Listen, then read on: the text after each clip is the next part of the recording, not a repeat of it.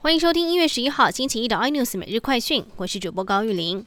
入冬以来第三波的寒流今天报道，预计今天傍晚局部地区将再出现十度以下的低温，而明天晚间到后天清晨寒流威力最强，沿海空旷地区低温下探四度，北部平地都会区也下探六到九度。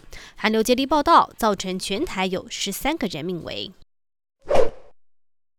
含瘦肉精美猪从元旦开始开放进口，政府也推出网站猪肉仪表板让民众查询。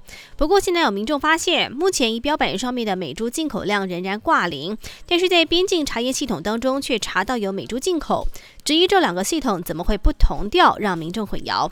而食药署也出面解释，边境查验系统中出现的美猪并不是来猪，加上有一部分是旧的系统，才会有资讯上的落差。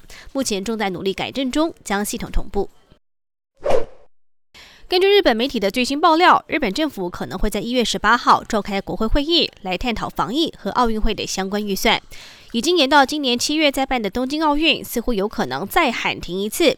而为了向国际奥委会申请补偿，日本也将严拟在二零三二年补办东京奥运。不过，目前这项消息仅止于周刊的爆料，正确的讯息还是需要由日本政府来发表正式的声明。全球车用 IC 供应料短缺，车厂上半年产量都受到压抑。国内车商包括了和泰车、裕日车以及福特都表示，现在 IC 缺货可能会导致新车的供给出现问题。在供需失衡的状况之下，车辆的溢价空间紧缩。所以如果你想买车，手脚要快，因为下个月开始新车将会变贵。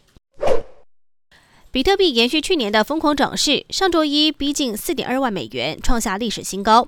不过，今天加密货币市场上演大屠杀，比特币单日跌幅超过了七千美元，跌破三点四万美元大关。更多新闻内容，请锁定有线电视八十八 M O D 五零四 iNews 最真晚报，或上 YouTube 搜寻 Sunny iNews。